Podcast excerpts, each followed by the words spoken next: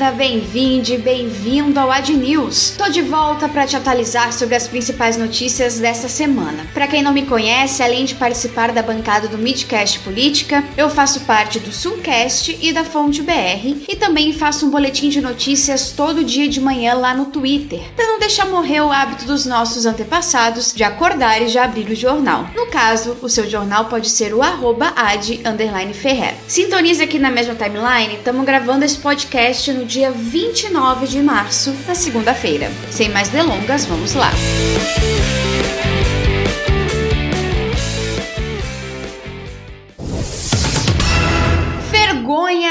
internacionais. Assim como a nossa vida em 2020 e 2021, o nosso querido navio Ever Given encalhou no canal de Suez, no Egito, após o sistema falhar durante uma tempestade de areia. Como já estava tudo indo muito bem no mundo dos humanos, né? O grandão encalhou lá e bloqueou o fluxo comercial entre Europa, Estados Unidos e o Extremo Oriente. Isso corresponde a 12% do comércio global. Você deve estar se perguntando, mas como Karl Marx não sabia que para derrubar o capitalismo era preciso apenas encalhar o navio no canal de Suez. Pois bem, tem uma resposta: o canal de Suez estava sendo construído quando Karl Marx estava escrevendo o Capital. O livro foi lançado dois anos antes da inauguração do canal. Enfim, falando sério, mais de 450 navios esperam para atravessar por lá. A espera foi tanta que criaram até um aplicativo para pessoas solteiras que estavam presas no canal, o Forever Given. Lá você coloca o seu cargo e que tipo de pessoa você está procurando, além de colocar o nome do seu navio para que seu pretendente possa te achar com mais facilidade. Hoje, 29 de março, o grandão começou a desencalhar. Vai lá, Ever Given! A gente confia em você.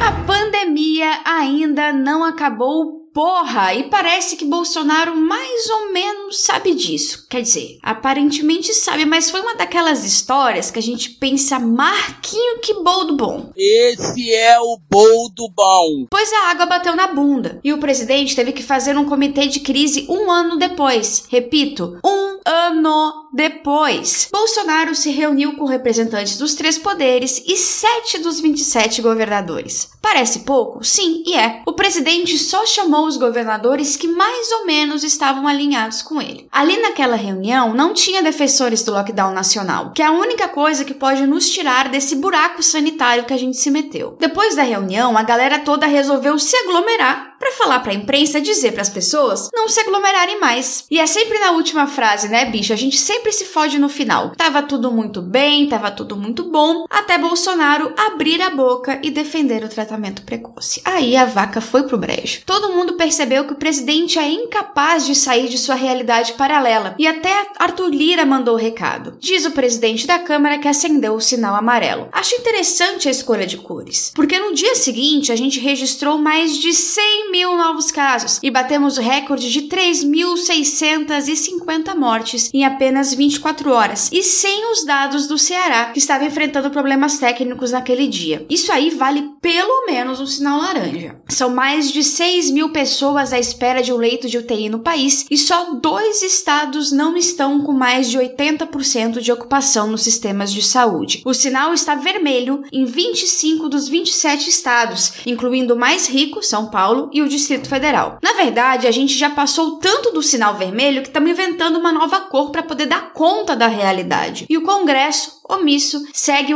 com alerta amarelo e o presidente Jair Bolsonaro remete a jejum e oração para tentar conter a crise.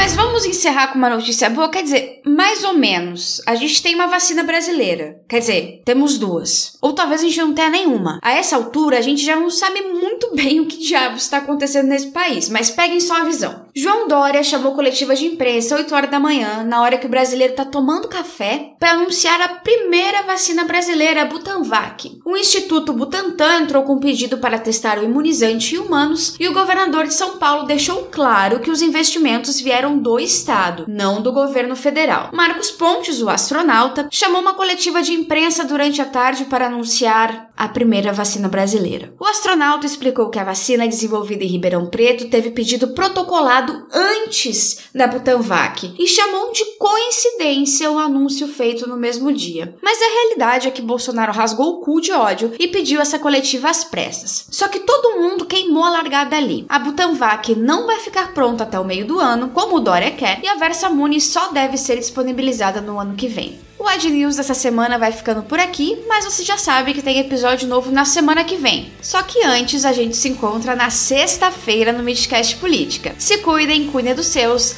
não se aglomerem e até lá!